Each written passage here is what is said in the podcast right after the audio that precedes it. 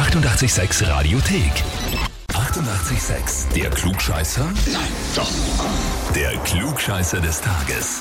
Da jetzt den Thomas aus Schwächer dran. Oh, hallo. Hm, Servus. Thomas, die Sandra und die Cheyenne haben mir eine E-Mail geschrieben. Oh Gott. Oh Gott. Na, so schlimm ist nicht. Aber sie haben geschrieben, wir möchten den Thomas zum Klugscheißer des Tages anmelden, weil er immer recht haben muss und immer alles besser weiß. Nicht muss, hat. Das ist gleich die perfekte Antwort, wo man weiß, okay, du gibst es wenigstens zu, dass sie recht haben mit ihrer Anmeldung. Ja, schauen wir mal.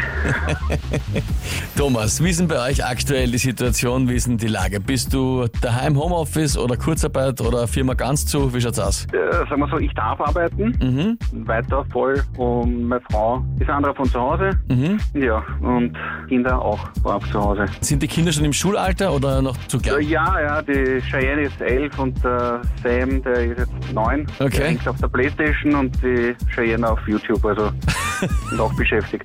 Und Online-Schule, E-Learning funktioniert soweit halbwegs? Ja, perfekt mit App am Handy und mit Zetteln, was wir von der Schule gekriegt haben, was wir nächste Woche wieder aktualisieren. Okay. Okay. Na gut, ja. Gut zu sehen, Gott dass das auch funktioniert. Man hört unterschiedliche Geschichten, manche sie schwerer, manche leichter.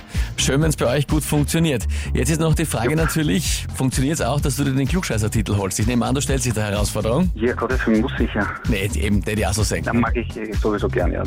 Na gut, dann legen wir los. Und zwar, Thomas Spitzer hat Geburtstag, wird 67 Jahre alt. Der Mastermind hinter der EAV.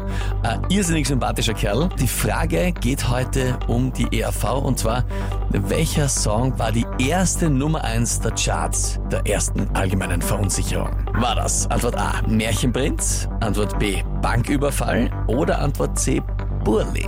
Puh, zwischen B und C schwanke ich, aber ich würde eher an der C sagen. C, Burli. Mhm. Mhm. Na gut, lieber Thomas, dann frage ich dich, bist du dir sicher? Haha, die Frage habe ich schon erwartet. Äh, na, dann würde ich B nehmen. Mhm. Okay, also B, Banküberfall. Ja, lieber Thomas, geschrieben haben Sandra und Jane, dass du immer recht haben musst. Du hast gesagt, hast. Da muss ich dich leider enttäuschen.